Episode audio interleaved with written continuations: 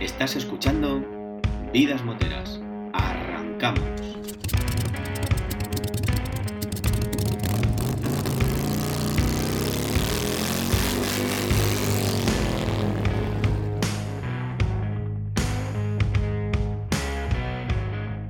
Bienvenidos al podcast para los aficionados al mundo de las dos ruedas. Yo soy Luis.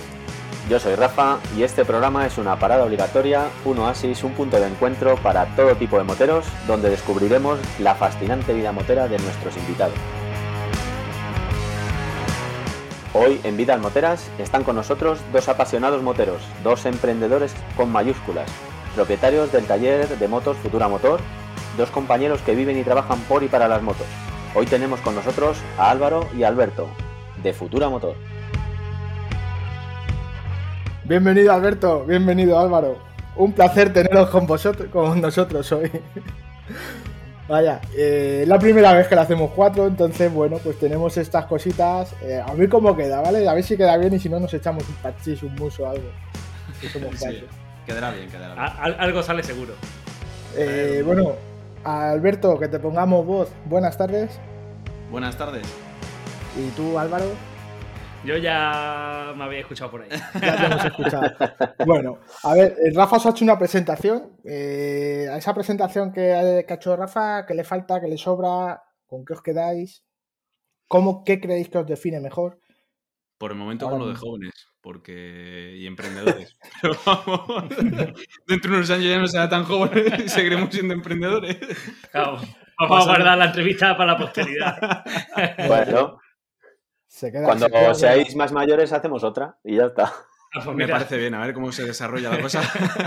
Juventud, juventud divino tesoro, macho. Yo os cambiaba la edad, ¿eh? Ahora mismo, así a pelo, así que... Sí, sí, porque además le he dicho a Luis la edad que tenéis, que no la voy a decir en antena y lo digo así de claro, me dais mucho asco. Ya está. Así se queda. Bueno, Eh, bueno, chavales, esta es pregunta obligada por la que, que empezamos siempre por aquí. ¿Cómo fueron vuestros principios moteros, vuestros inicios en el mundo de las motos? Puf, Alberto, tú pues, mismo.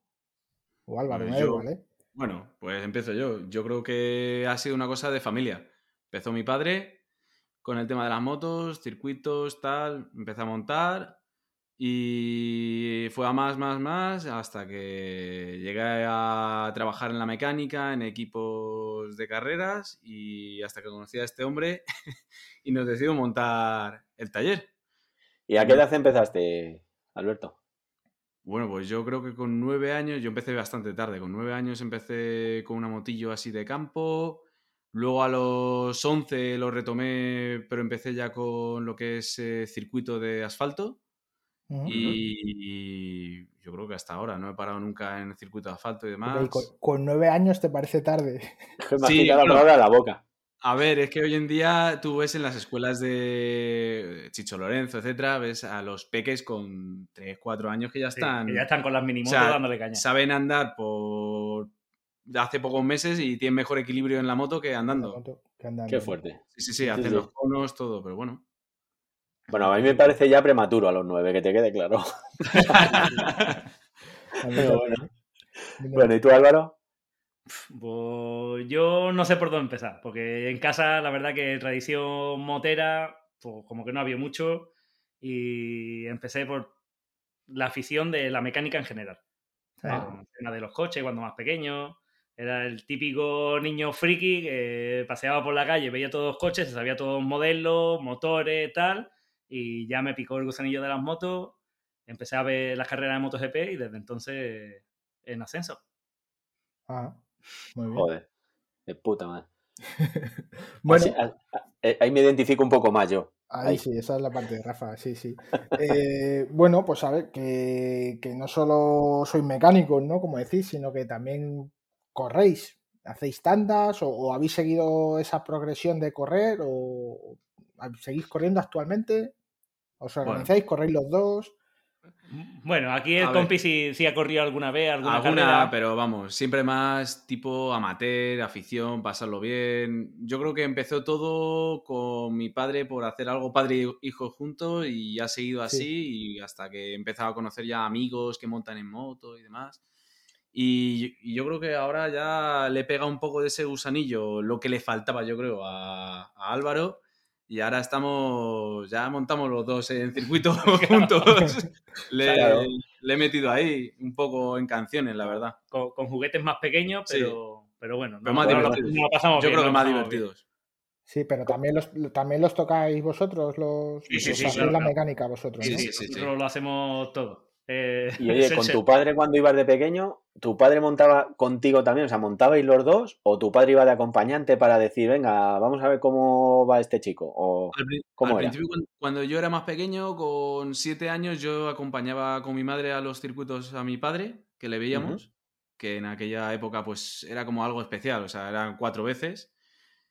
Y luego ya, pues sí, empezó mi padre a montar, eh, se compró una moto conmigo y empezamos a montar los dos en, en circuito, los dos juntos. Más adelante, ya a los 13 años, una cosa así, 11, 13 años. Empecé a montar con él en circuito, sí, sí. ¿Y os enseñó algo ya? ¿Vuestra familia os enseñó algo de mecánica o ha sido todo cosa vuestra? Eh, bueno, yo hacía mis cositas con mi padre, mis chapuzas varias en el garaje hasta las 5 de la mañana, yo creo, con mi padre. Pero. pero Hasta bueno, las 5 de la mañana, con Sí. las edades que hemos hablado.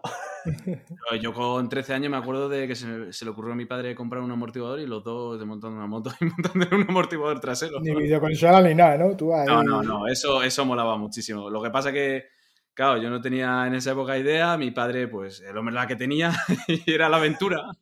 Vale. ¿Y, y cómo, cómo formasteis o qué tipo de, de formación habéis seguido? ¿Autodidacta? ¿Alguna titulación?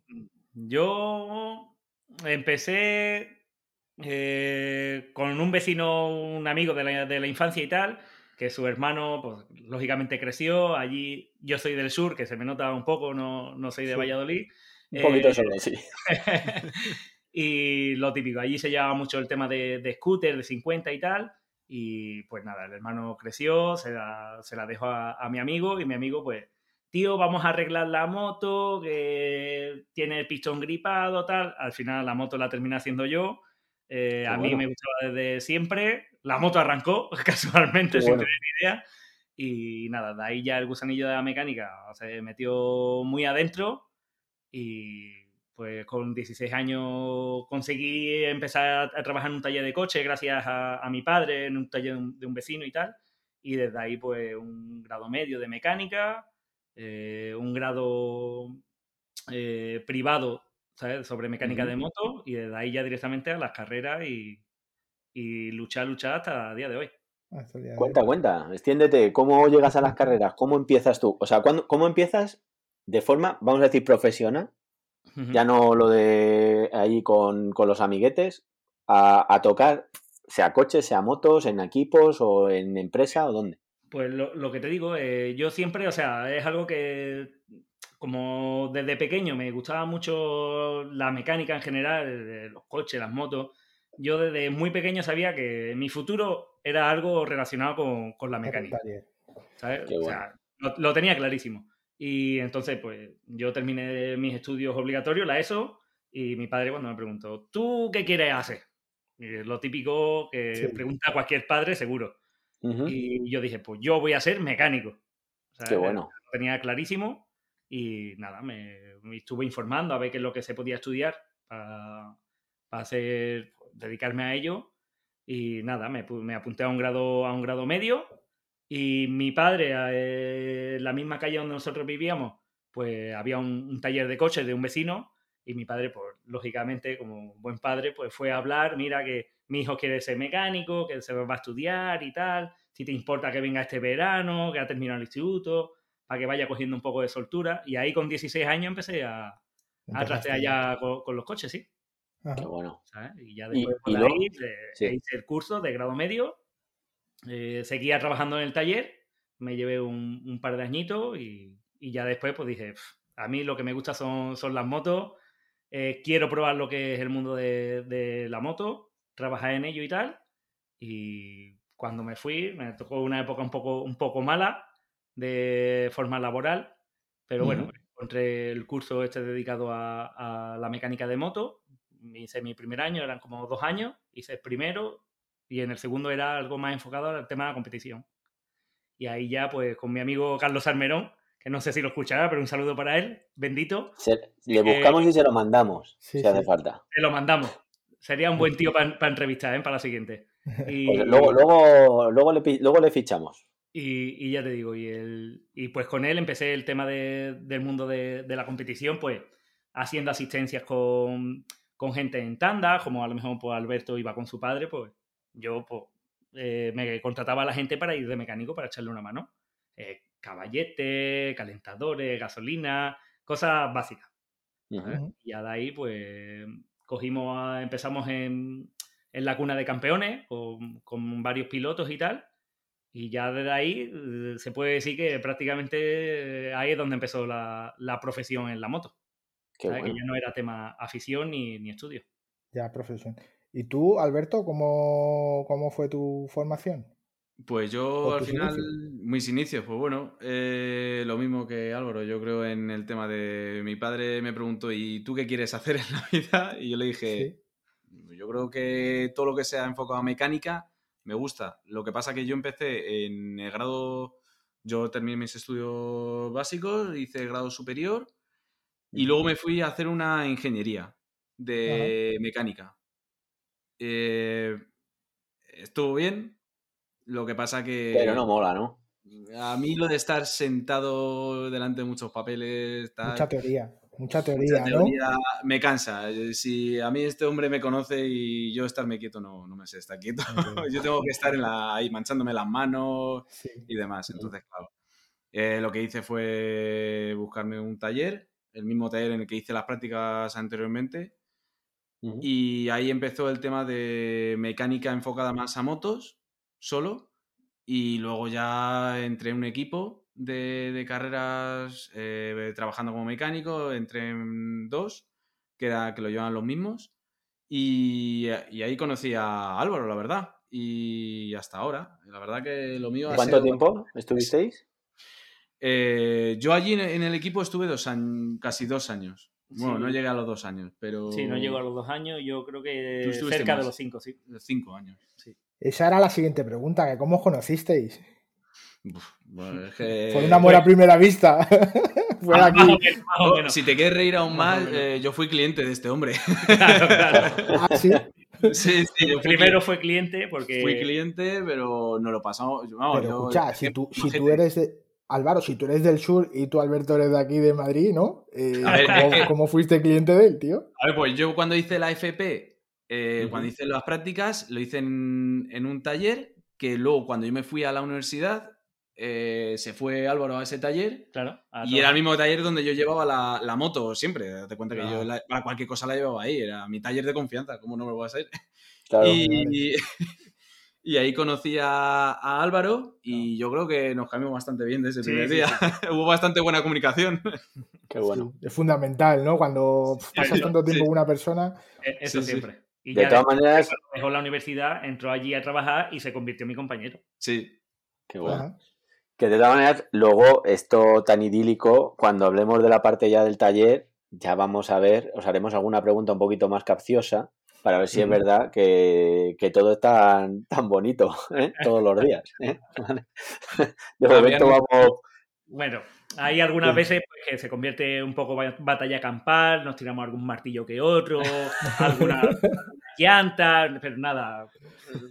¿A ti te pasa, a ti Álvaro te pasa como a mí que, Rafa dice que lleva razón, pero en verdad no la lleva? ¿O pasa lo mismo con Alberto?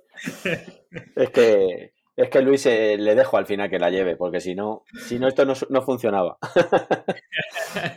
Oye, y sí, sí, sí, Luis, Luis, Sí, te digo yo que, eh, bueno, hemos tocado un poquito ya toda vuestra historia, ¿no? Vamos a, esa parte de competición que habéis dicho que habéis competido, o estáis ahora haciendo tandas, ¿no? Rodando, o qué, tenéis entre manos ahora mismo así de ocio de, las motos? Pues ahora mismo eh, mi compañero ya decidió un poco dejar el tema de, de las motos grandes eh, de alta cilindrada, más que nada, pues, al final el tema del taller, económicamente y todo, pues, pues todo suma un poco. Entonces compramos unas pit bike que, están como de moda y, nada, y dijimos, pues mira, yo tengo ganas de, tener una. Y él dijo, ah, pues yo también hacía muchos años que, que, quería tener una. Coño, pues ¿por qué no tenemos una? Y las probamos, totalmente desconocidas porque nunca nos habíamos montado en una eh, las probamos y es algo que, que nos enganchó desde, desde el minuto uno. Sí. Porque Sí, es muy ¿Cuánto divertido, tiempo lleváis también? económico, ¿Cuánto Perdona, tiempo perdona. lleváis con ellas? eh, Desde que. Desde el verano pasado. Desde el verano pasado, sí, sí. Yo creo que desde el verano Sí. pasado. Sí, Pero ¿y qué, y- qué sensaciones te transmite? ¿Qué hacéis? ¿Drift? Eh, ¿Qué, qué hacéis? No, no, ¿Cómo- eh, es- es- son como un- una supermotor, pero en miniatura. Sí. Eh, motores son monocilíndricos de cuatro tiempos, eh, Ujú. 150, 160. eh, y lo que hacemos es pues como una supermotor, hacemos un circuito, de, karting, asfalto. de karting. asfalto. Lo único son, normalmente son los mismos que los de cars, Ajá. porque estaban primero los cars, entonces ahora ha venido esta afición y como que se ha integrado ahí y, y son solo circuitos pequeñajos. O sea, no es circuito. Un, un jarama no te lo puedes hacer, le, le fundes el pistón al pobre cacharrillo. Date cuenta que solo tiene cuatro marchas o cinco con mucho. Claro. Sí, eso lo más rápido que puede ir es cuando la cargamos dentro del furgón. Sí, Claro. de vuelta a casa. Bueno, pero el paso por curva, yo he visto alguna que otra que, que, hombre, os tiráis con mucha alegría, ¿eh? Sí, hombre, sí, con Hombre. ganas nos tiramos. y entre nosotros también. Tocar rodillas, tocar rodillas en todas las curvas, ¿no? Sí, nosotros Sí, nos sí, tocamos rodillas, nos pasamos por encima, Sí, bueno, sí. son cosas que... Vamos con el casco, la pierna. Y, y eso, estas, com- esto ya seguro que, que habéis empezado así, ¿no? A hacer tanditas o tal, pero ya estáis mirando alguna competición de este o no. Sí, sí, Sí, sí, sí, sí, sí. Resistencias, cositas. Sí, hay, hay alguna, algunos organizadores que hacen pues carreras pues al tema amateur, pues de resistencia, a lo mejor son tres horas de, de resistencia con dos, tres, cuatro pilotos. Mm. Y ya estamos mirando ahí de a ver cuándo podríamos y fuera la oportunidad de, de poder hacer una. A ver si os cuadra, ¿no? Con el resto de compromisos que tenéis. Sí. Hombre, claro. Eh, ser probadores de grandes marcas es, compl- Es complicado, es es complicado. Llevo no muchos años y no, no, no No, se no te han ofrecido, ¿no? Eh, no me llaman, no me No llaman. me. Oye, y a, y a todo esto, ahora que ya probáis, de- que habéis probado los dos lados de la moneda, ¿qué, qué os gusta más? ¿Estar en la parte mecánica o estar en la parte de pilotito? Pues no sé. Ahí dándole a la moto. Yo te voy a dejar marrón a ti. No, no, para mí no es ningún marrón. La verdad, yo creo que las dos cosas tienen su emoción, tienen su parte de riesgo, como aquel que dice, la parte que te produce emoción, adrenalina y demás. Eh, yo no te sabría elegir, aunque a lo mejor por años te elegiría más la parte de estar ahí encima de la moto, pero es que la parte de mecánica me, me- me gusta muchísimo. Eh, es que es, te- es que al final eres parte del piloto, al final es un equipo todo. O sea, el Ujú. piloto, la moto y Claro. el mecánico tienen que estar juntos. Si falla uno de los tres, olvídate. Claro, pero en este ¿Y- caso y es igual de cansado? eres tú el piloto y el mecánico. Oye, pues que os lleve de paquete, ¿no? ¿Eh? El piloto cuando estáis de mecánico y al revés. Claro, Sí, al revés. funcionaría. Luego, luego hay discusiones con cuando dicen, ahora hay mucha discusión con, con esto de, de la comunicación entre piloto y ingeniero mecánico, ¿no? Que, que se dan unas tandas, luego van al box y empiezan a explicarse y dicen que no hay manera, ¿no? Yo como que he estado como encima de la moto y le he tenido que explicar Sí. a alguien lo que pasaba, eh, tenemos una pedrada en la cabeza los, pilotos, la verdad, muchas Sí, veces. ¿no? Porque llega y dice, ¿cómo va la moto? Bien. Pero si en la telemetría me sale que, imagínate, en la telemetría me sale que estás haciendo tope de, de horquilla, pues va, perfecta. O va mal, va mal, va mal y no sabes por qué. O me vibra adelante, o yo qué sé. Sonidos, que muchas veces hacemos los típicos Sí. sonidos. Sí, O sea, que tienen una piedra roseta, ¿no? Los mecánicos una piedra roseta para descifrar los jeroglíficos, ¿no? Sí, Y a, a veces la, la bola de cristal Eso. La, la miramos un poco con cara de, de estreñimiento y decimos, ¿qué nos querrá transmitir? Como cuando ahí- vas al oculista que dice, mejor, peor o Y le pone la cara de... diferente. dif- y- Diferente, diferente. diferente, ¿no? Y, y para, para un mecánico, ¿hay circuitos más exigentes que otros? ¿O ahí da igual? Tú Mm, vas, yo- haces tu curro. Yo creo que al final como, como mecánico tu, tu trabajo, tu carrera, por decirlo de una manera, eh, cuando vas a un fin de semana, hombre, lógicamente si tu piloto gana la carrera, eh, está en los puestos de podium y tal, pues hombre, pues la alegría al final es doble, pero nosotros como mecánicos, tu carrera la ganas cuando el piloto sale a carrera y en todo el fin de semana no has tenido ningún problema mecánico, has solventado todo. Entonces, al final, esa es la carrera que nosotros ganamos todos los fines de semana. ¿Sabes? Pero como, como circuito exigente, no, yo creo que al final la exigencia te la da el propio piloto. ¿Sabes? Que, ahí, todos somos humanos y no tenemos el mismo fin de semana siempre. Estás, hablando de, cómo es el fin de semana. Cuéntanos cómo es un fin de semana de competición desde el punto de vista de un mecánico, ¿eh? ¿Cómo empieza? ¿Llegáis antes? ¿Llegáis los primeros? Lo, Bastante antes. Lo primero, eh, cuando a todo el mundo le dice, soy mecánico de competición, eh, viajo por, toda España o los que sean pues tema de mundial, campeonatos europeos y tal, pues viajo a muchos sitios y tal. Joder, qué guay, mm, ¿qué de turismo tienes que hacer? No, no, mi turismo es el hotel o el camión y el circuito y ya, ese es el turismo que hacemos, pero sí, por norma general, eh, en un campeonato de, España, eh, vas un, jueves, llegas un jueves eh, con el camión, bueno, la infraestructura que, tenga el equipo, montas todo el box y preparas todo lo que te pueda hacer falta para, para el fin de semana, pues herramientas, calentadores, caballetes, y ya de ahí, pues preparas un poco la moto, una pequeña limpieza y tal, y ya al viernes es cuando ya los pilotos ya están en el circuito dispuestos a, darse las primeras vueltas, pues ahí es donde empieza ya el circo. El cachondeo, hombre. el cachondeo. Sí, sí, sí. Ahí ya, pues los viernes, pues los entrenos de, de por la mañana. Nosotros, por norma general, eh, bueno, nosotros, cualquier equipo tal, cualquier mecánico de competición te podrá decir lo mismo, que a los circuitos somos los primeros que llegamos, ¿sabes? y los últimos que os vais, fijo, ¿no? Los últimos que nos vamos, ¿sabes? Si tenemos la suerte de, no dormir en el circuito y dormir en un hotel, pues mejor todavía, pero, pero hay veces que, ni te vas del circuito si duermes allí.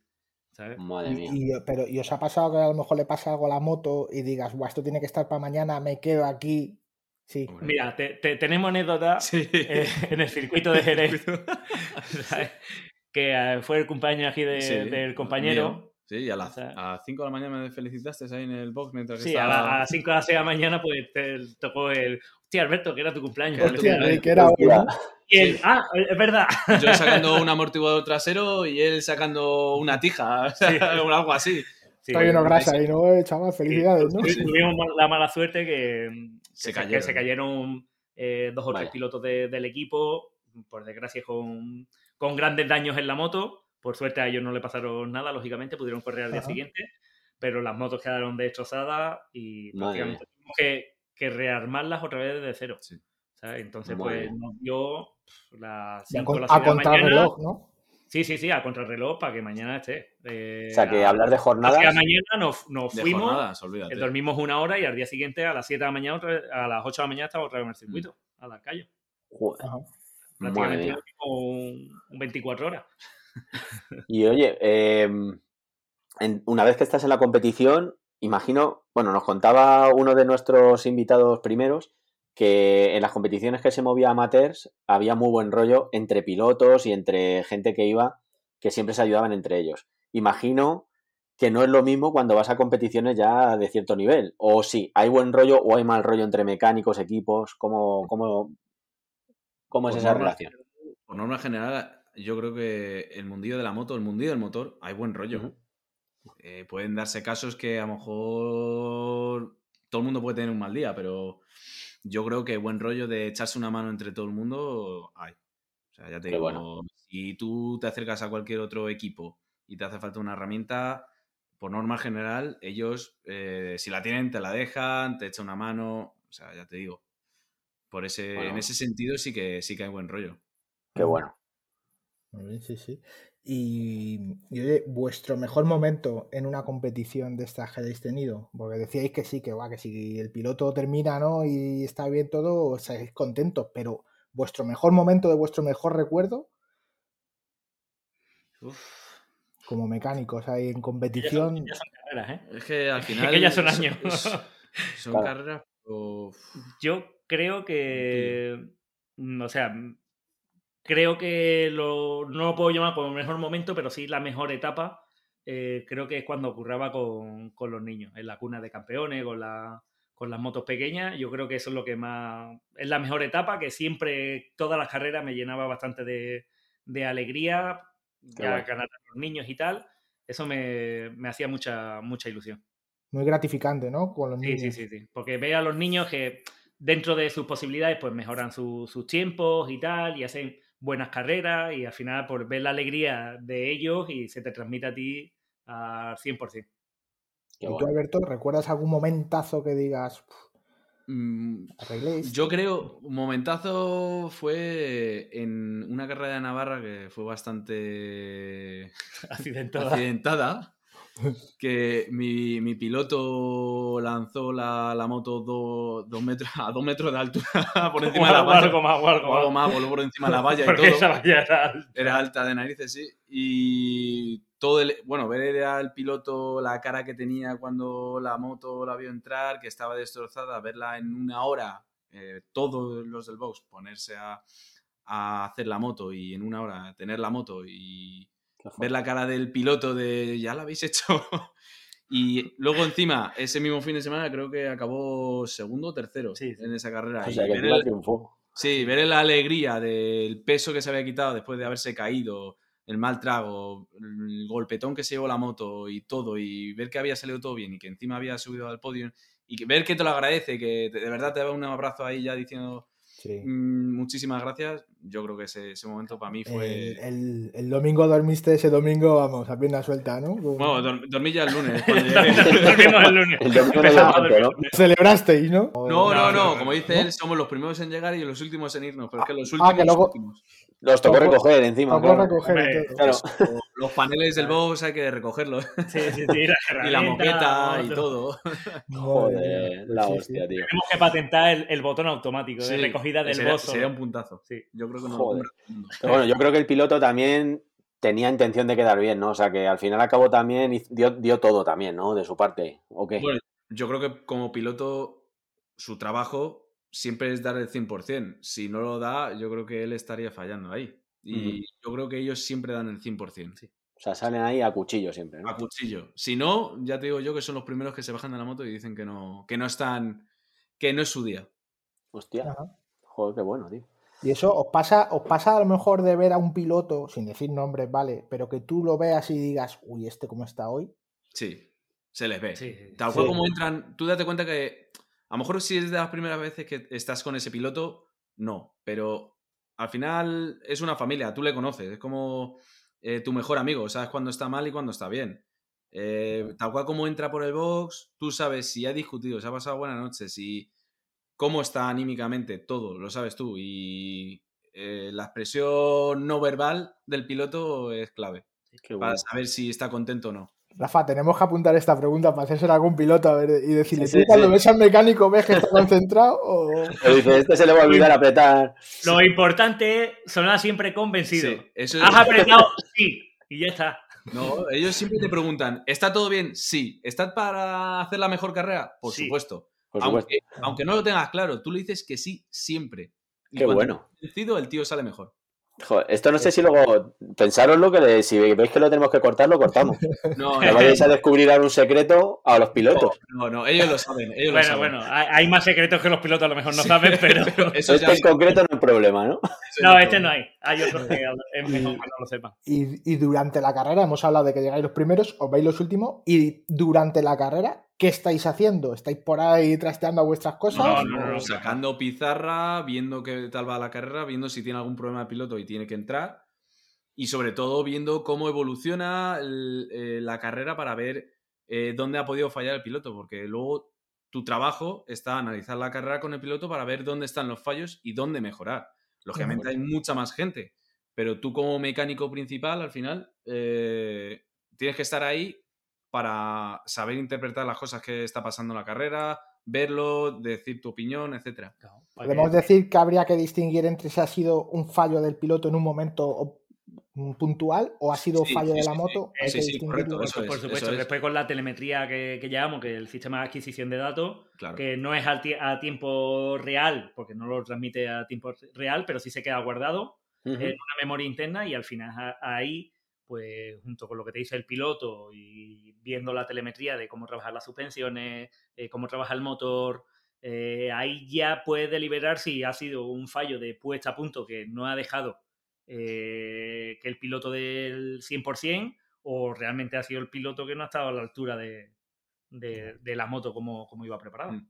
Que Mm. nuestro trabajo al final es eh, no tener un... Si no tenemos un piloto ganador, por decirlo de manera, no le puedes dar una moto ganadora. Claro. No está al mismo nivel. ¿Sabes? Y oye, eh, a nivel interno, lo que es un equipo. Voy a, voy a hablar fuera del piloto, lo que es el resto del equipo que apoya al piloto. En un equipo normal, así, algo aproximado, de cuántos miembros estamos hablando y cómo se organiza de una forma sencilla, quiero decir. ¿Quién es el que corta el bacalao y dice tú haces esto, tú haces esto? O el que al final dice hay que, hay que, que cambiar, eh, pues yo qué sé, la- el reglaje de la suspensión delantera porque yo qué sé. ¿Quién es el que toma esa decisión y quiénes son el resto que hacen el resto? O sea, ¿cuántos son y qué hacen? Pues, a ver, Así un poquito. siempre hay un jefe de, de equipo, que es el que, el que manda al resto. Al final, siempre tiene que haber uno que es el que coordina a cada mecánico de cada moto. Bueno, si tiene varios a los tres mecánicos o a los dos mecánicos que tenga. Y ese es el que dice, que toma las decisiones. Eh, esto hay que sacarle la horquilla, a esto hay que hacerlo tal, ahora vamos a hacer esta moto, ahora vamos a hacer aquello, eh, hay que preparar los neumáticos. Al final, eso es un, el jefe del equipo y jefe de mecánicos al final. Luego, en cada moto hay un mecánico que es el principal y puede tener unos ayudantes. Y Que ya está. Y eso es todo el box. No, No, luego está el telemétrico. Que Ajá. luego, por otro lado, está el telemétrico, que suelen ser uno o dos. Suelen ser dos Dos telemétricos, telemétricos. dependiendo también de, de la cantidad de pilotos que, de pilotos que tenga, el equipo. Claro. ¿sabes? Eh, también puede haber otra persona que se dedique solamente a- al tema de las suspensiones, que tú sacas tus suspensiones, se las das a esa persona y él ya se encarga de hacer los ajustes que tenga que hacer y te las devuelve para que tú simplemente las tengas que montar. Sí.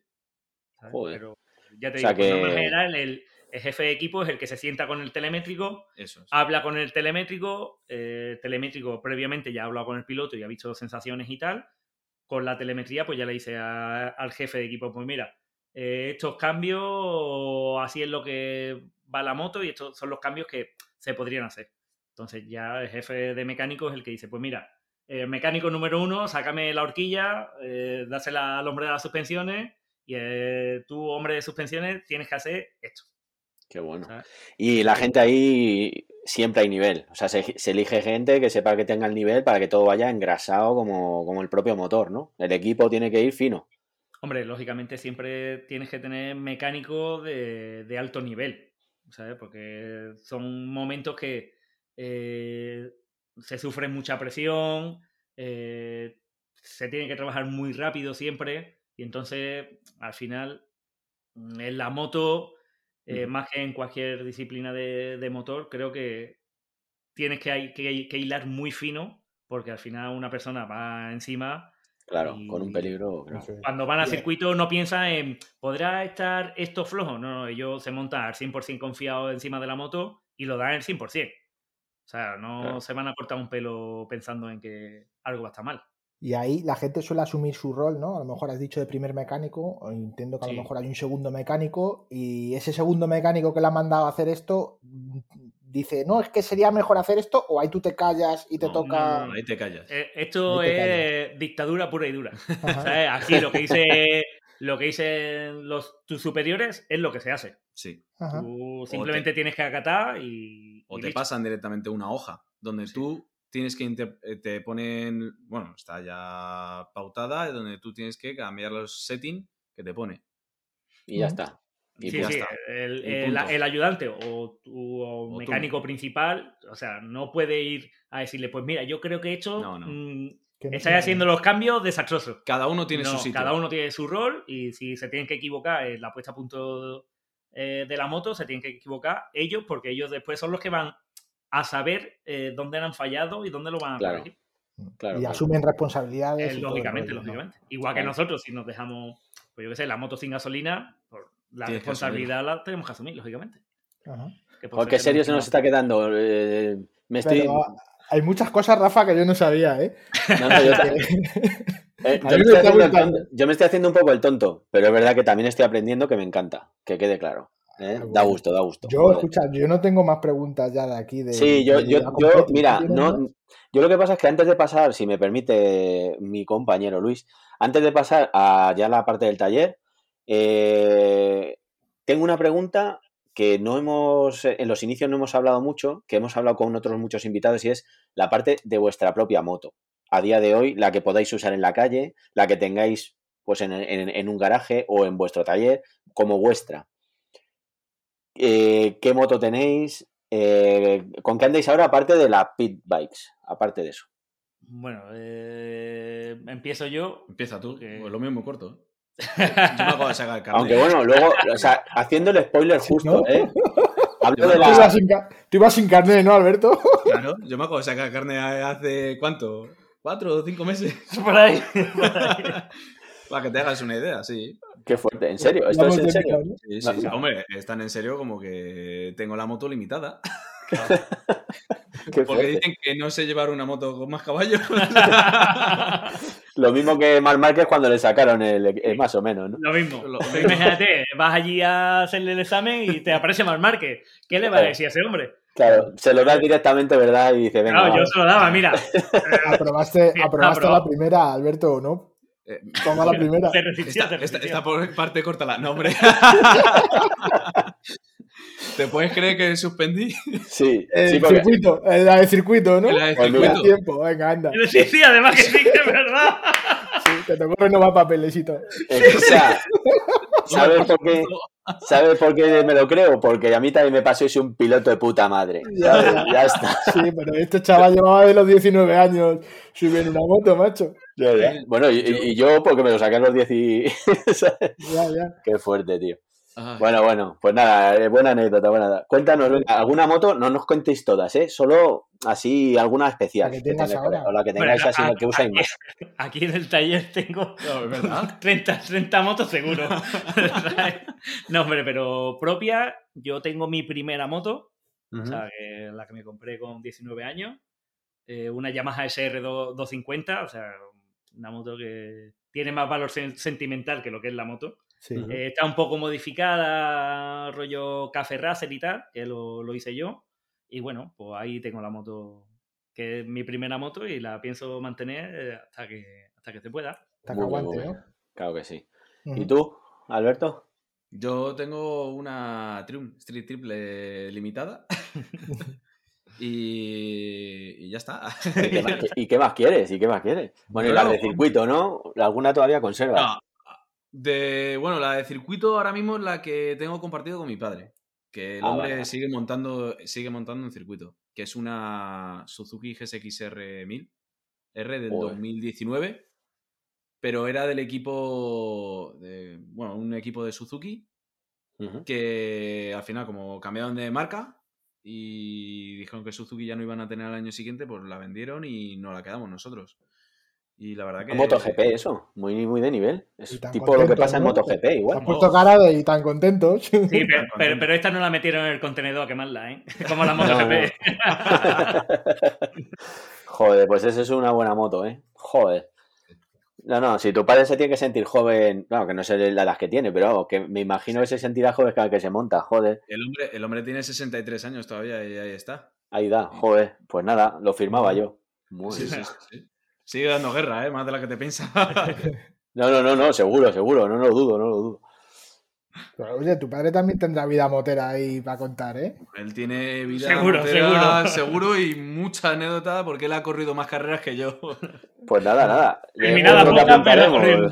Lo que pasa es que él terminada, creo que ha terminado dos, pero apuntados y haciendo los, eh, los entrenos, un montón. Muchas, muchas. muchas. Un montón, ¿no? Pero terminar en el circuito en pocas. Oye, mm, volvemos a la competi, ¿vale? Teníamos una preguntita más, yo creo que es la última. ¿Tenéis patrocinadores o solo sois patrocinadores? Yo creo que ni la una ni la otra. Ni la una ni la otra. Ni la otra Ni la una ni la otra. Eh, no Sois somos. patrocina- Sois patrocinadores, ¿no? Yo, a ver, yo estuve en el no. Jarama. eh, Bueno. y- A ver, Ahí el al final, pasado. pues, pues, pues eh, el, el pilotillo que, que llevamos, que al final eh, es más amigo que, que otra cosa, eh, pues bueno, al final llevamos un poco de, de publicidad en, en, su moto a cambio pues de, de, hacerle algunos trabajos, mantenimientos en la moto, aquí en el taller y tal, pero simplemente eso, pues más mm, el patrocinio es trabajo, está pagado con trabajo. Sí, un truequecillo. Bueno. Sí, es un pequeño trueque. Esto bueno, que si podéis decir, ¿eh? Podéis decir que, porque ya se habló, o sea, aquí ya ha salido, en Vida Motera ya habéis salido. Lo que pasa es que no os acordáis. Ah, bueno. ¿Eh? Bueno, de hecho, sí, estrenasteis sí, Vida Motera vosotros. Fue, ¿eh? fue, nuestro primer invitado y nos habló de vosotros, claro. la, la, gran tuneladora. La gran tuneladora. Oye, ojo, ¿eh? sí, sí. Okay. Bueno, y vamos a, vamos a ir entonces ya al, al, taller, ¿vale? A este. a un bloque del taller, ¿vale? ¿Cómo, ¿Cómo surge la idea de montar un taller? Porque vosotros os conocéis y tal, pero ¿qué pasa? ¿Os levantáis y decís, vamos a montar un taller, chaval? ¿O cómo? La, la versión resumida, sin ser la versión extendida, sí, como la versión en Señor Anillo y tal, eh, pues nada, pues simplemente fue. Eh, te levantas un día, piensas, bueno, esta idea ya te va rondando mucho tiempo en la cabeza, el, joder, pues quiero tener mi propio negocio, quiero emprender y tal, y ya justamente estás en un trabajo, eh, te encuentras a otra persona que tiene la misma idea que tú, os la contáis y es, joder, ¿y por qué no montamos un taller nosotros? ¿Por qué no lo hacemos, no? ¿Sabes? Sí. Si sabemos hacerlo, ¿por qué no lo hacemos? Y si y somos final, jóvenes pues, y sobradamente preparados, pues ala. Sí, echa un poco de agallas a, a, querer emprender. Yo lo que le dije a él fue, si lo hace mucha gente, ¿por qué nosotros no? Claro. O sea, si...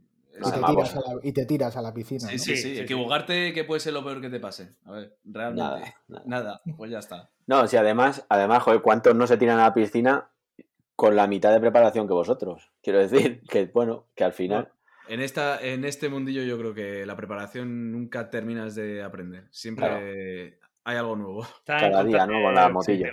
Sí. Bueno, y tenéis un taller que se llama Futura Motor, ¿no? En sí. Río Baja Madrid, En calle. Severo Ochoa, número 4, nave 7. Eso es, que no se les olvida a nadie.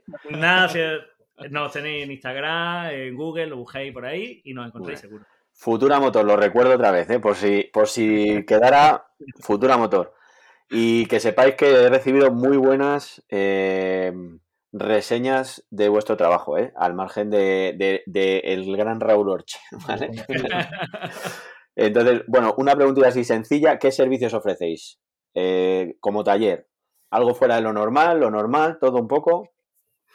Pues a ver, sinceramente todo lo relacionado con la moto, o sea, desde cambio de neumáticos, aceite, mecánica rápida, ¿vale? Mecánica pesada que se llama, que sería reglajes, etcétera. Hasta cambiar tu, un motor a una moto lo podemos hacer perfectamente. Sí. También podríamos preparar motores, también hacemos reprogramaciones, o sea, lo que es el tema eléctrico. ¿De acuerdo? Tenemos un banco de potencia, tocamos todo tipo de. todas las motos, yo creo, del sector. Sí. Y yo creo que la verdad es que hacemos todo relacionado con la moto. Yo creo que menos scooter de, de 50. De, de 50, de sí. Lo que es la... y, y, moto de dos tiempos, de dos pero tiempos al no, final dos no tiempos, hacemos. pues que yo creo que no nos ha tocado la época. Claro, O sea, bueno, es que eso. Hemos nacido. eh, Claro. En la inyección. En la inyección. La inyección. ¿sabes? El, lo, el último coletazo de, de, las carburaciones y motos de cuatro tiempos. Y oye, una. Os he, come- os he oído decir lo de la preparación. ¿Habláis preparación igual que, por ejemplo, la tuneladora para competición? ¿O Sí. preparaciones para, para, yo que sé, modificaciones en una moto que luego sean necesarias también homologaciones? ¿Entendéis lo que os quiero decir? Sí, O sea, sí, cual- sí, cualquier sí. cosa. Cualquiera de las dos cosas que he dicho. cualquiera de las dos cosas, sí, sí. Mm.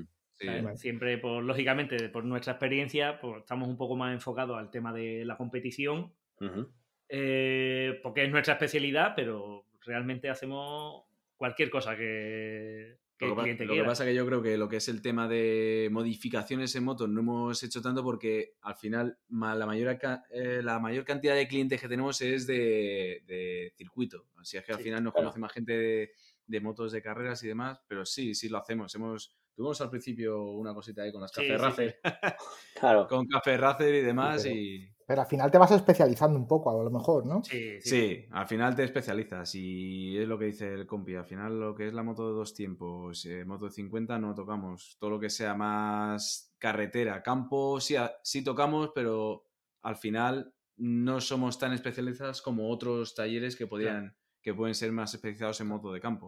O sea, nosotros claro. es más asfalto. Muy bien.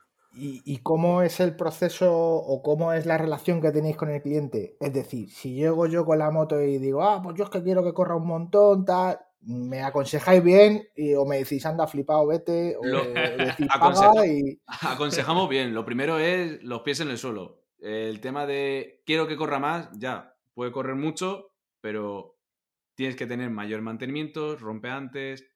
Claro. tener los pies un poco en el suelo y explicarle la parte mala. Si la parte mala te parece bien, adelante. Tiramos Pero para claro, adelante. esto es dentro de a lo mejor mm, una moto más pequeñaja. En motos grandes no hay ningún problema. Al final lo que son reprogramaciones, que es lo que más hacemos, lo primero que hacemos cuando quiero que la moto corra o vaya mejor.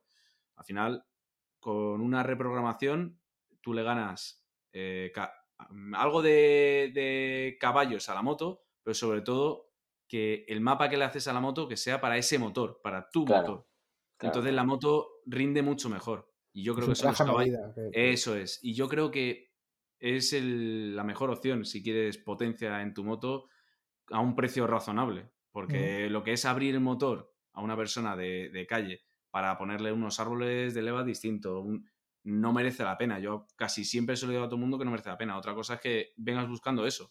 que la emperre, ¿no? Y diga, Sí, sí, "Quiero por esto". supuesto. Pues lógicamente a- Esto es como los médicos, yo creo que, ¿no? la- Que que dice, todo- que todos los clientes que tenemos, que vienen a lo mejor pues una moto 125 que son bajas cilindradas, pues quiero hacerle una repro y que la moto Mm, corra más. No, Al final, un poco la, la honestidad a, a esa persona Sí. decirle, mira, es más económico eh, sacarte el carnet y coger una moto un poco más grande, porque Claro. invertir dinero en esto tampoco le vas a sacar el rendimiento que, que merece la inversión.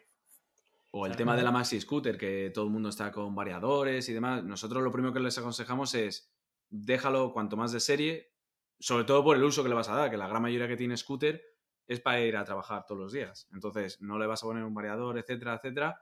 Si tu uso es de carretera, sí, vas a ganar a lo mejor algo más de potencia, Aceleración. aceleración, eh, punta, pero es que al final no merece la pena. claro, hay que te- entender bien qué es lo que vas a sacar de lo que vayas a hacer. Eso Pues, es. Claro. Para eso estáis vosotros, joder, digo yo. Por así decir, guiamos, yo creo que guiamos bien. Somos Sí, bastante sí. sinceros con el cliente. Ajá. Eso, Eso es importante. Eso a mí Esto- me parece súper importante. Por lo eso lo preguntaba. Lo de poner la mano y cobrar, eh, eso se nos da peor, la Sí, verdad. la verdad Para eso, pa' eso somos malos. Somos Eso, bastante eso a lo mejor lo corto también, no vaya a ser que la gente se vaya a pensar que todo el campo es orégano. ¿eh? ok. Oye, y a día de hoy, así, ¿tenéis algún plan, digamos, para mm, seguir, se- de seguir en la misma línea o tenéis algún reto así futuro que digáis, queremos también añadir, queremos, ¿qué, qué- qué idea tenéis ahora? Sí, bueno, yo creo que al final eh, somos dos personas que mentalmente somos bastante, bastante inquietas Sí. y siempre estamos maquinando el, pues podríamos hacer o podríamos ampliar el negocio en este sentido y yo creo que tarde o temprano eh, Futura Motor eh, crecerá Sí. Con más Mm, cositas. con, con más cosas, eh, muchos proyectos tenemos en la cabeza, hemos pensado muchas cosas, pero de momento está todo stand-by porque mm, abrimos hace apenas un año y medio, entonces todavía tenemos poco, poco recorrido, nos queda mucho por, por aprender, por trabajar, por fallar, así que vamos Claro. despacito. Paso, y con- paso a paso, ¿no? Exactamente. Y, y Y ha bien. cambiado. ¿Ha cambiado mucho el taller desde que abristeis en este año y Sí, medio? Ha cambiado Sí, muchísimo. sí, sí. La verdad es que. Y yo creo que está cambiando cada vez en Cada- periodos cada vez más más, cortos. Sí. Yo creo que primero se nos queda pequeño muchas veces.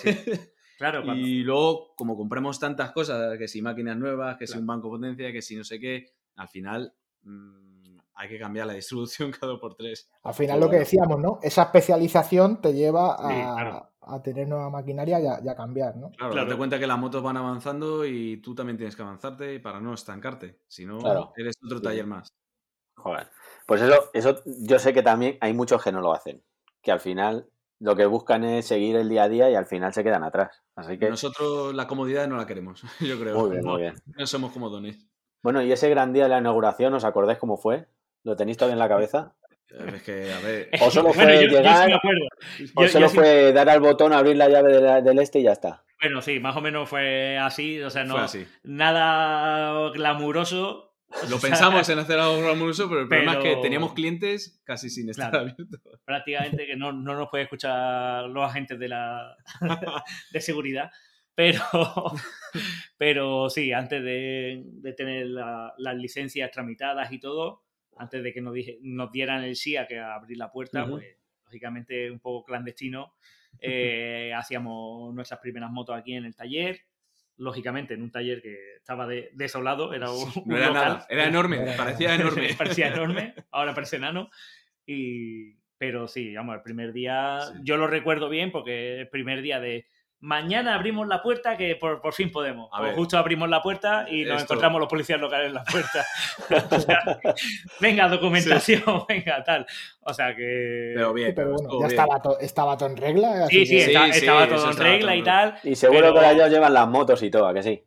Sí, Sí, sí, sí, sí, sí. sí, al final. Sí, sí, te puedo sí, garantizar estando en regla, como digo yo, todo el mundo viene, pero. el- Bueno. yo creo, para mí, el primer día y más anecdótico, o sea, donde la, la cosa más curiosa fue el día que abrimos y dijimos, aquí hay que abrir una puerta, que yo creo que fue el primer día que teníamos las llaves, y Sí. nos pusimos los dos como locos a darnos contra una pared para abrir un hueco y hacer una puerta. el, Con primer- un- el con primer unos- día de con- tener local. Con unos hierros, ¿sabes? Sí, sí. Vimos que había un hueco de, de pladur Y todo lleno de y dijimos, el primer día. y, y dijimos, tío, tenemos que abrir una puerta porque, claro, esto tiene que comunicar. Lo primerito que se hizo. taller. Lo primerito. Y dijimos, Sí. Vamos a nuestra, empezar. nuestra cabeza Sí. inocente dijo, pues si esto es pladur, esto le pegamos dos patas y lo tiramos. Y al día siguiente sin luz pintar también. Exactamente. Y el primer hierro que cogimos lo utilizamos como, Sí. como, como machete y, Yo creo que eso se, se, habrá- estampamos. se quedará ahí para la memoria. Sí, sí. Eso sí, ¿no? A ver si fue por eso por lo que vino la municipal, claro. Os liasteis a dar palos y dijeron, a ver qué pasa aquí. Pues, están abriendo un butrón o algo. Chavales. Y bueno, está- estabais diciendo que os faltaba y una puerta, ¿vale? Pero recordáis que os faltase algo más de decir, joder, macho, hemos abierto y me falta no sé qué. Buah. Todo, todo. Todo. ¿Sabes? Todo. Menos, menos las ganas de, de trabajar y hacerlo bien, yo creo que nos faltaba Sí, todo. pero por, eso decíamos que ahora ya, ahora echando la vista atrás, decir, joder, cómo ha cambiado esto, ya Sí, tenemos sí, medios, sí. tenemos. Es lo ¿no? que dice Alberto, al final, nosotros cuando abrimos, eh, prácticamente abrimos con, con una mesa de madera, que era una mesa de oficina, eh, con Un dos carro. car- un carro de Un carro. herramientas, El primer día. que, que- que no era ni nuestro, No era ni nuestro. no era ni nuestro, y, y así empezamos a trabajar, hasta Sí. que ya pues pusimos su banco de trabajo, eh, los dos carros de, de- de herramientas, y diariamente eh, te das cuenta que voy a hacer y mierda, esta llave me falta, no contaba con ella y... Y me ha tocado. Y la eso- pedir y ya está, ¿no? Pero al final, eso de esta llave me falta, yo creo que es en todos los talleres. Hasta que no te llega Hasta que no te Lo que llega necesita, algo que batería, necesita, nada, algo que necesites, sí. Claro. Y, bueno, pensando en alguien que quiera hacer algo parecido a lo vuestro, en el mundo de la mecánica, no vamos a decir abrir un taller. o la- Visto lo que habéis contestado, me imagino la respuesta, pero os hago la pregunta. ¿Qué consideráis que es lo mínimo, aparte de las licencias, que tiene que tener alguien para decir, bueno, venga, vamos, al lío? Que Me lanza esa piscina. Pues yo creo que primero algo de conocimiento, pero sobre todo, sobre todo, muchas ganas. gana, Ya ¿verdad? sea a equivocarte o. a Y que sea pasión también, ¿no? Un poco. ¿Y que sea, perdona? Y que sea un poco la pasión también, que tengan pasión. Pasión, sí. Que lo que te haga que te apasione, porque al final todos los días te tienes que levantar a hacer lo mismo. O sea, te tiene que apasionar. Sí. Claro. Ya. Y Oye, una pregunta. ¿Os arregláis la moto el uno al otro, cada uno la suya, o cómo va esto? En casa de un cuchillo de palo, la llevas a tu taller. Cada uno con la suya y Dios con la de todos, ¿no? Sí, yo, creo, yo, yo creo que podemos empezar cada uno con la nuestra y acabar uno Al con- revés, al al revés. revés. Si es que nos sí, da igual. preguntando, oye, mira, ¿qué tal, no? Echamos una mano o lo que sea. Sí, pero Sí. es que como nosotros nos entendemos tan bien trabajando que no, que no nos hace falta ni hablar. Nos miramos y a lo mejor él viene a la moto donde estoy yo, me echa Claro. una mano, yo voy para allá o Claro. al revés. Es que Sí, ahí algunas veces pues nos pasa, vamos, eh, en las nuestras personales y, eh, y en las de los clientes, la de pues los clientes, tiene que venir algún cliente, alguien, alguno de los dos tiene que salir a atender, otro cliente está esperando a recoger su moto en ese momento y lo que empiezo yo lo termina él, sí, o viceversa. Tenemos el mismo método, yo creo, que a la hora de sí. trabajar. O sea, que os lleváis bien de verdad o estáis o esto es solo o lo estáis haciendo la pantomima para el podcast. Eh, bueno, ahora mismo estamos cogidos de la mano y tal, o sea que fíjate que nos llevamos bien. Joder, yo que pensaba que iba a ser un poco así tipo Piqué y, y Shakira, ¿sabes? Que, que, que No, había hostia por todavía un no, lado, no- no nos ha salpicado bien. ¿no? Indirectas y todo eso, nada, ¿no? Joder, pues mira, así da gusto, joder. Así da gusto. Y bueno, los dos, ¿tenéis alguna preferencia a la hora de trabajar con una moto? ¿Os gustan más suspensiones o hacer reglajes o...?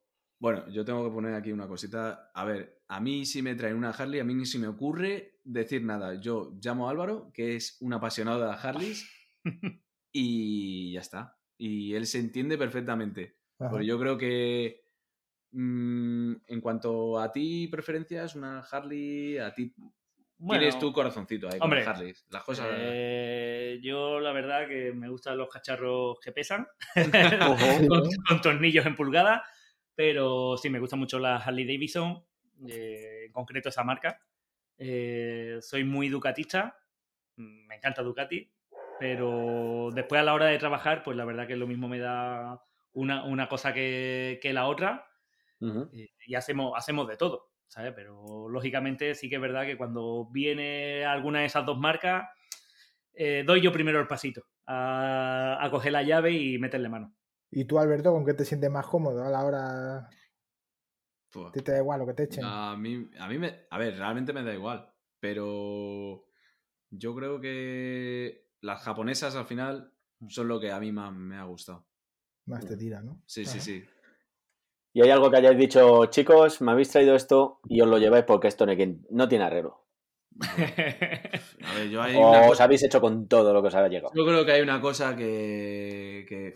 eh, las tres ruedas Sí. dan mucho problema. Yo lo Sí. siento por, por todos aquellos usuarios que tengan triciclos, ¿sabes? De, de cualquier marca en, en general, Es que da muchos pero lo vaya a pasar mal. Es que da muchos problemas. Nosotros las arreglamos, pero hay ciertos casos que es que por mucho que lo quieras arreglar, incluso con la marca y con garantía, Sí. mm, olvídate. Complicado.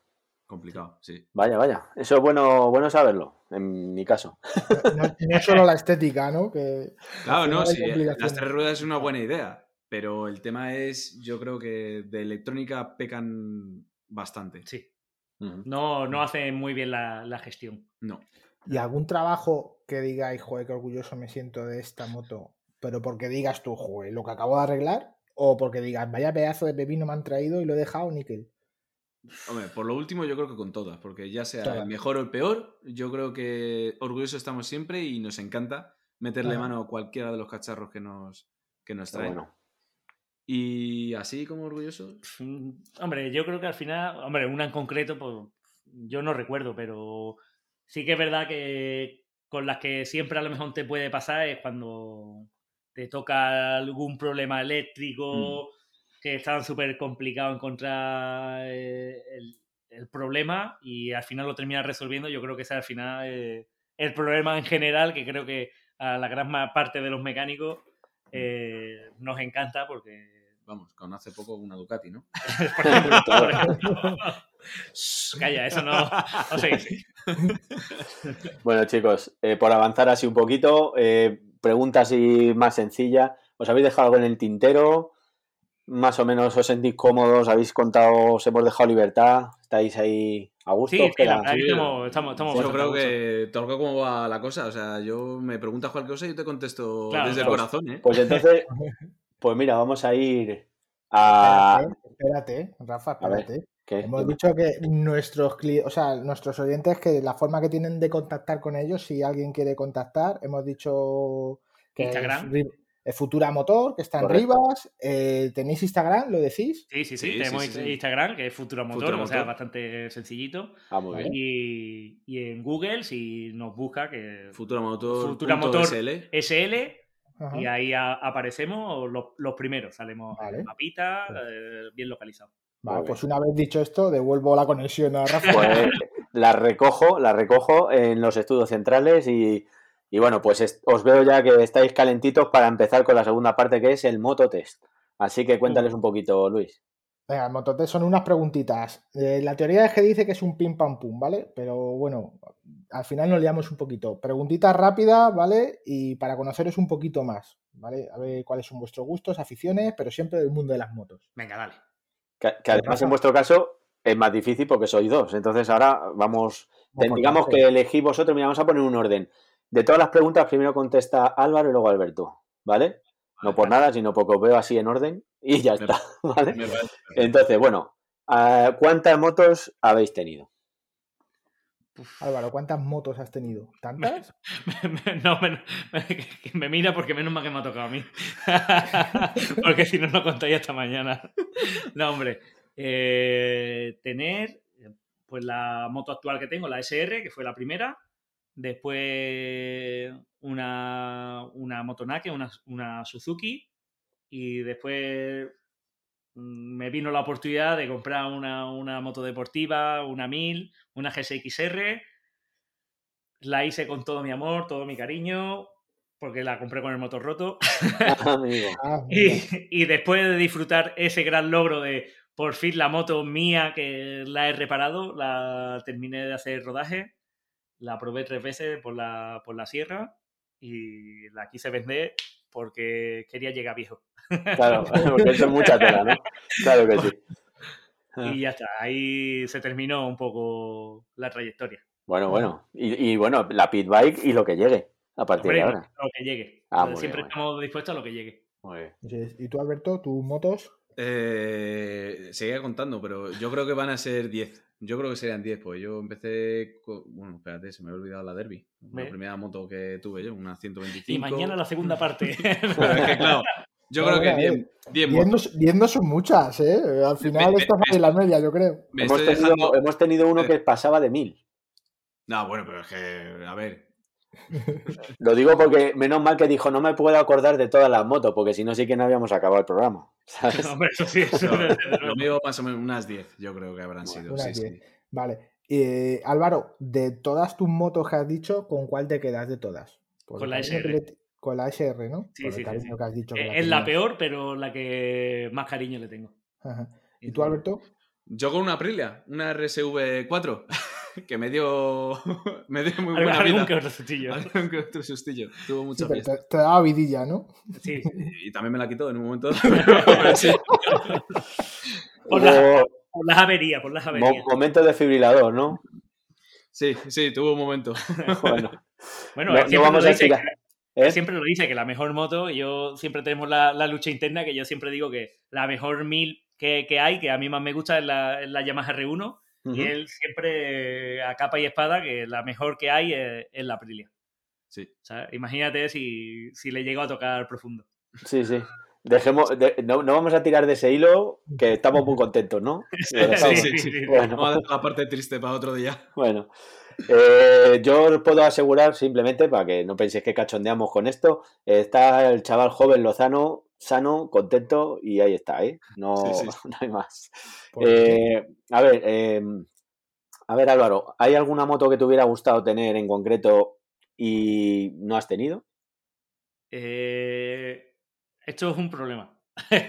Uy, Esta pregunta es un Dos, problema. venga, te dejo dos, dos. No, no, no, no. Es un gran problema porque yo me considero adicto a, la- a las motos. Entonces yo la tendría todas. todas.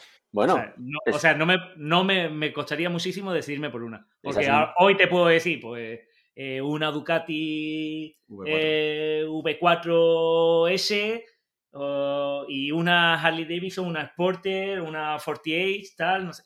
Pero mañana te puedo decir, Otra. yo qué sé, un Pero- Yamaha Yo, ¿Y un de otro, género, 50.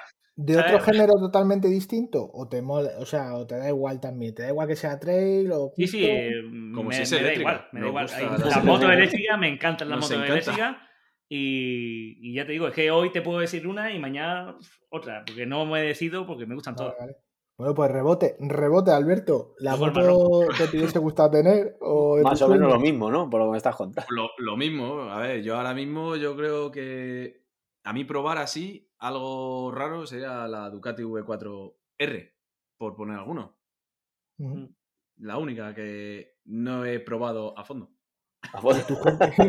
Y tú, porque claro, estáis. Menos mal, que, menos mal que tenéis el taller, luego daréis una vueltecilla para probar a ver No, cómo ha quedado, eh, ¿no? a mí no me gusta Mira, a coger ver- las motos y, a ver, eh, que no lo haga tráfico, yo me doy una vuelta muy corta.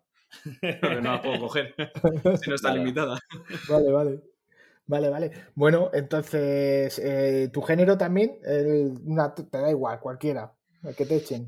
Yo creo que sí, con- yo, ah, yo tengo un- una parte ahí que son las cafés Racer, que a mí algún día me encantaría hacerme una, pero yo creo que me, me encantan todas. Harley, todas. Yo creo que me. Qué bueno. Igual que Álvaro.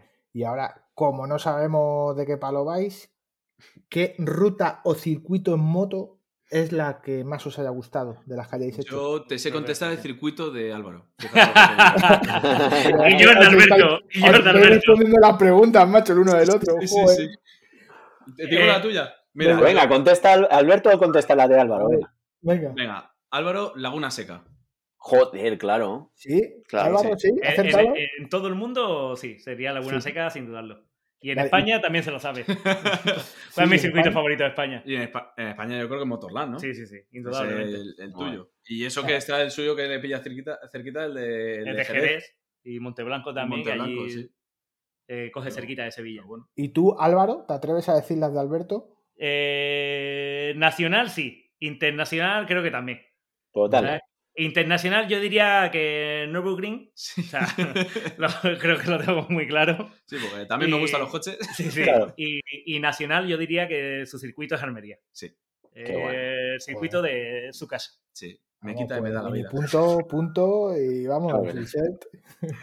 Bueno, y aquí lo que pasa es que creo que habéis contestado a la siguiente, que es que de los que no hayáis hecho, o sea, eso, eso también es alguno, porque Laguna Seca no has estado, dime que no has estado, porque si has Hombre, estado. no, no, ojalá, ojalá. Pero Por eso, o sea, que- sería también tu circuito, digamos, como Sería- tal. Mi ilusión sería, ojalá algún día Pero- lo de allí. Sí, Pero sí. bueno, pues entonces, Rafa. eh, Yo me voy con él, no te preocupes, yo le pago el viaje y nos pegamos un. No te Y preocupes. lo reconducimos solo- esto.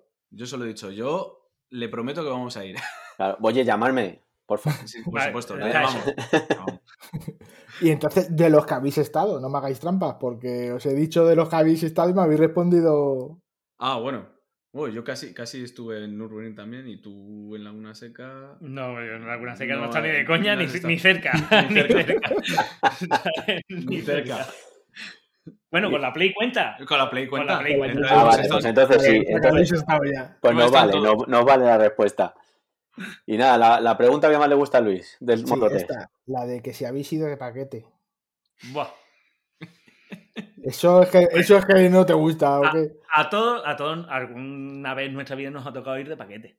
Sí, pero ¿y cómo lo Eh, pasas? Yo he de reconocer que yo de pequeño, o sea, mi hermano tenía un, una Vespino, un Piaggio Vespino, de, en todas las casas seguramente haya habido alguno, y yo me acuerdo de montarme en ese cacharro del infierno y lo pasaba súper mal, ¿sabes? Claro. Lo pasaba súper mal, no quería montarme ahí ni a tiro, pero mi padre tuvo una SR2 y medio, Claro. casualmente como la que tengo yo ahora. ¿sabes? Y ahí ya me, me transmitía más confianza mi, mi padre. Debe ser que porque el- mi hermano tenía el peinado este de cenicero que se llevaba por aquella época y, te transmitía un poco de desconfianza. Claro. Y, y claro, al final te montas con tu padre, te da un poco más de confianza y ahí ya le cojo y un poco el gustillo, pero con mi padre pues hemos ido a concentraciones, a ver las carreras Gran Premio de Jerez, eh, hemos hecho alguna ruta por la sierra allí en Andalucía. Mm, ahí no me importaba ir de paquete. A día de hoy, que ya llevo yo los mandos, mm, Ya no de lo coña, lo, lo paso pues como me montaba en el Vespino de mi hermano, pues igual. Y con Igual, este que tengo aquí al lado, No veas Peor. cómo se agarra. Unas uñas ahí que no vean, ¿no? ¿no? Le dice, échate, échate para atrás, ¿no? Que vas a conducir tú al final. Muchas veces lo hacemos, ¿eh? Muchas veces le digo, le digo, ponte tú a conducir, anda. Por ¿Y no ¿Lo hacéis en marcha? ¿Os cambiáis en marcha o qué? No hemos llegado a ese punto, pero lo podemos probar, ¿eh? Tú, Alberto, no sé, lo mismo, ¿no? Hombre, ¿O sí, no? me he sacado carne hace nada. O sea Sí. que hasta ahora he ido eh, siempre detrás de mi padre. Joder. Detrás. ¿Y? Sí, sí, sí. Perfecto. Yo, vamos, la gente me dice que cómo me podía fiar de él y cómo he podido ir con él así. Ahora mismo lo Bueno, piensas y te lo sigues pensando. Bueno, la excepción de los invitados, ¿eh, Alberto? Te Sí. ponemos ahí, ¿eh? El puntito. Bueno, yo, yo es que, ya te digo, yo tengo confianza, tengo confianza en la gente. Bueno, y la de las la penúltima pregunta que hacemos siempre también. Eh, aquí, hombre, ya si os contestáis la voz del uno del otro, ya es la hostia, ya la complicidad absoluta. De lo que desde vuestros inicios moteros, el pensar en todo, equipación, casco, no sé, lo que más ilusión os ha hecho de, de equipación, casco o lo que sea, accesorio que hayáis tenido en moto, en vuestras manos. Esta es complicada. Es ¿eh? que tú has tenido mejor compra, un regalo. Un regalo, un mono, un mono de Está piel de... Todo el taller decorado con mis accesorios. Sí, sí, sí. Ten- Tenemos un- un- una pared de museo, de museo. que es la pared de los horrores. Pues al Ah. final en circuito pues, los monos se rascan, los cascos se rascan y lo tenemos ahí un poco. ¿Y el tuyo? El mío, eh, creo que es la, la cosa más sencilla y yo creo que de las más baratas que le puedes comprar a una moto, son unos puños de goma, ¿sabes? Pero me lo regaló un- una ex suegra que tenía cuando era chaval para la SR y me hizo tanta ilusión porque no me lo esperaba para nada que la mujer me veía con los puños hecho una mierda y me dijo, le voy a regalar unos puños, fíjate si me vio cutre, ¿sabes? Y se le voy a regalar unos puños al niño ya para que tal. Qué y bueno. me hizo una ilusión tremenda. Yo creo que ese sería eh, el top. Y tú, 20, ¿no, Alberto? Mm, A Tú ver, tienes museo ya. Yo tengo. A ver, entre mi padre y yo sí. Pero yo creo que, que el primer mono a medida que me dice, que es el que utilizo ahora mismo para las. Qué bueno. Y la, la verdad es que tiene historia, se le ve. Se le ve que tiene historia. Que tiene su curro echado, ¿no? Sí. joder, Joder. Lo suelta, lo suelta en algún que otro circuito y, Y se da la vuelta y se lo hace solo. Sí, sí, sí, Se da la qué vuelta bueno. solo, ¿eh? Qué bueno, Bueno, tío. pues, vamos con la última pregunta. ¿A quién os gustaría escuchar en Vidas Moteras? O sea, ¿A quién os gustaría que le hiciésemos un Vidas Moteras? Podéis decir dos digo- o podéis decir uno, ¿eh? Lo que queráis. Pues mira, yo sí que, por ejemplo, mi amigo Carlos Almerón, ¿sabes? Porque es un hombre de, de mundo. ¿sabes? Ha, ha currado mucho también tema de, de carreras y tal. A mí me, me gustaría que escucharais a, a esa persona. Eh, No sé, y después, pues también, pues creo que es algo interactivo. Eh, tengo un, un conocido que se llama, se llama David, que hace, hace, mo- hace motos, la hace él mismo, Book Power. Y creo que sería algo bastante interesante, porque es un tío que es un coco, muy inteligente y, y se puede sacar buenas cosas de ahí. Bueno, no, yo, está apuntado y ya os tomaré, ya os, eh, como siempre digo, fuera de micro, tomaremos más nota. Alberto, ¿tú? a ver. Más mal que no vale, ¿eh? Ah, bueno. eh, tampoco le conozco, no, no tengo la suerte de conocerle. No, sabéis que Rafa sí, ¿no? Yo sí le conozco, pero no, todavía no tenemos confianza suficiente. Le- no, quise, no quise abusar de, de la confianza que me dio. dar, le pudo dar una camiseta de Vidas Moteras ahí. Ahí, y el, el chaval, la verdad que, joder. Oh, Comerte su bocadillo te pareció ya demasiado. ¿no? Sí, sí, estuve a punto, estuve a punto, estuve a punto porque digo, oye, así pesan menos, ¿sabes? Cuando subas a la moto. Oye, eh, relación peso-potencia le Claro. hubieras ayudado bastante. ¿eh? Bueno. Que bueno, que el chaval ya va ligero, ¿sabes? Sí, yo, le sí, vi, no. yo le vi y dije, bueno, no voy a hacer comparaciones en cuanto a peso porque, o sea, me vi a casa y me echo a llorar. Reconociendo a Rafa le dijo, quita que no sabes, que me subo yo a la moto. ¿Cómo se nota que todavía te falta algún mundial que ganar? Sí, sí, nada, poco, poco. Entonces, venga, a ver, ¿con quién nos deleitas? Yo. Se me acaba de ocurrir uno que puede estar Ah, interesante. Que es Bruno. Ah, mira. Bruno que lleva motor extremo, que organiza rodadas, tiene taller. Y la verdad es que puede estar muy interesante todo lo que ha hecho él. Porque la verdad es que os tiene- puede contar muchísimas cosas. Joder, genial. Y luego a lo mejor un, un piloto que empezó y tal, eh, que es brasileño, Lucio, pero este no sé si es muy animada la, la historia que os puede contar, entonces no sé. Bueno, Pues fue una corta trayectoria, pero también puede estar bonito. Cómo empieza, cómo, cómo se mete en el mundillo a empezar a correr y demás. genial, genial. Muy bonito. Pues muy bien. Pues os tomaremos Pero- notas, ¿eh, chicos?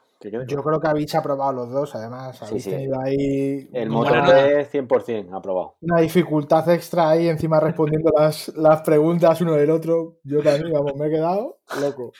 Joder, sí sois amigos, sí. Si, alguna vez he tenido otros dos invitados juntos, mm, sería algo a, a A proponer. superar, a superar. A proponer. Sí, sí, sí, totalmente. No, no, te- el- no- no creo que superen eso, ¿eh? Pero lo vamos a hacer porque es muy interesante. Sí, sí. el, día, el día que me sepa yo las cosas de Rafa, macho, yo ya. Yo, yo no aceptaría las de Luis porque tiene una afición en concreto que no, que no va conmigo, que no por nada, que es más futbolero que yo, eh, Ah, bueno. al margen del, de motero. Entonces, Me- eh, yo, menos me- con más carreras que dicen por ahí. yo muy mal, ¿eh? Muy mal. Debe ser muy mal. Eso es. Pues nada, bueno. chicos. Despídete, Rafa. No, no, no. Sí, le iba a decir que eso, que lo del mototest que hasta aquí llegaba, que, Ah, bueno. claro. que nada, que de verdad, chicos, que hemos estado encantados con vosotros, ha sido un gustazo. Os damos mil gracias tanto a Alberto como a Álvaro, a los dos, y nada, genial vuestra vida motera. Y nos hemos quedado con ganas de más, como suele ser habitual, porque tenéis historias todos muy interesantes. Y nada, que vuestro proyecto siga viento en popa, ¿vale? Y que cuando tengáis el proyecto más, a- más desarrollado lo- o más ampliado, os buscaremos de nuevo para otro episodio, ¿eh? No, hombre, gracias, gracias a ustedes, porque Gracias la verdad que. Hemos pasado un, un rato bastante entretenido. Sí, la verdad es que ha estado gracioso. vamos, yo repetiría, yo porque no estáis echando, pero que si no, seguiría y te, y te contaría, pues yo qué sé. Hablaríamos de física cuántica si queréis, ¿sabes? Pues oye, pues física cuántica tiene un tema, ¿eh? También. Está muy de moda también ahora. Entonces, pues eso, que, que ha sido bastante agradable y un placer conoceros. Bueno, yo igual os doy las gracias, ¿vale? Seguimos haciendo la pelota, dando las gracias, pero es que es verdad, macho. Muchas gracias por vuestra disponibilidad, por, por eso, por, vuestra profesionalidad y por todo lo que nos habéis transmitido, ¿vale? Entonces, pues nada, muchísimas gracias también a nuestros oyentes por haber estado ahí escuchándonos hasta el final y, y, bueno, pues que les invitamos a los oyentes que se metan en las redes sociales, que se metan en Twitter, en Facebook, en Instagram, vidasmoteras.oficial y la página web vidasmoteras.com y hasta la vista, el próximo programa. Un saludo, chao.